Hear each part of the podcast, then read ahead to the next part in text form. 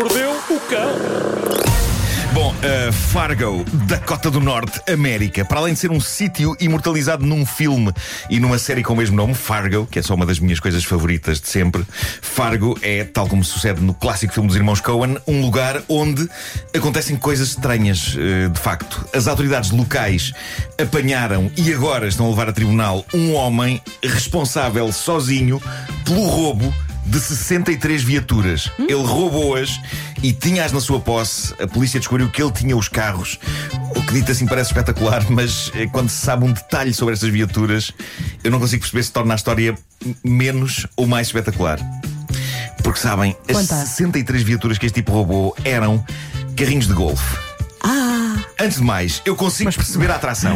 Eu consigo perceber a atração. Eu sou fascinado por carros de golfe. O Vasco E- adora. e o- Eu adoro, posso conduzir.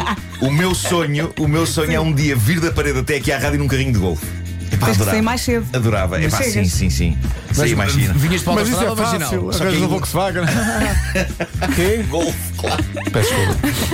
Bom, mas a grande questão nesta história é como é que este tipo rouba 63 carros de golfe e ninguém dá por isso a não ser ao 63º carro de golfe. Como?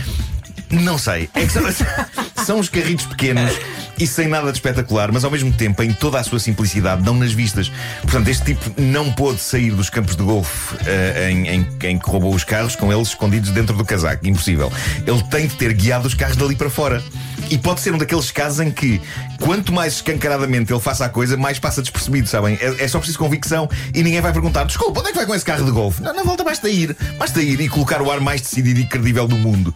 E ninguém vai questionar. As pessoas viam-no e deviam pensar: olha, lá vai aquele tipo arrumar o carro de golfe. Quando na verdade ele estava a levá-lo para casa. E a vida dele. E para quê? Para quê? A notícia não esclarece. Provavelmente era só porque sim. Não creio que haja um mercado negro de carros de golfe e que ele conseguisse fazer dinheiro com aquilo. É possível Grande pancada. Deve ser um cleptomaníaco de carrinhos de golfe. É uma, é uma coisa péssima para ser cleptomaníaco que aquilo ainda ocupa espaço. Eu, se um dia for cleptomaníaco, há de ser de coisas que cabem numa gaveta.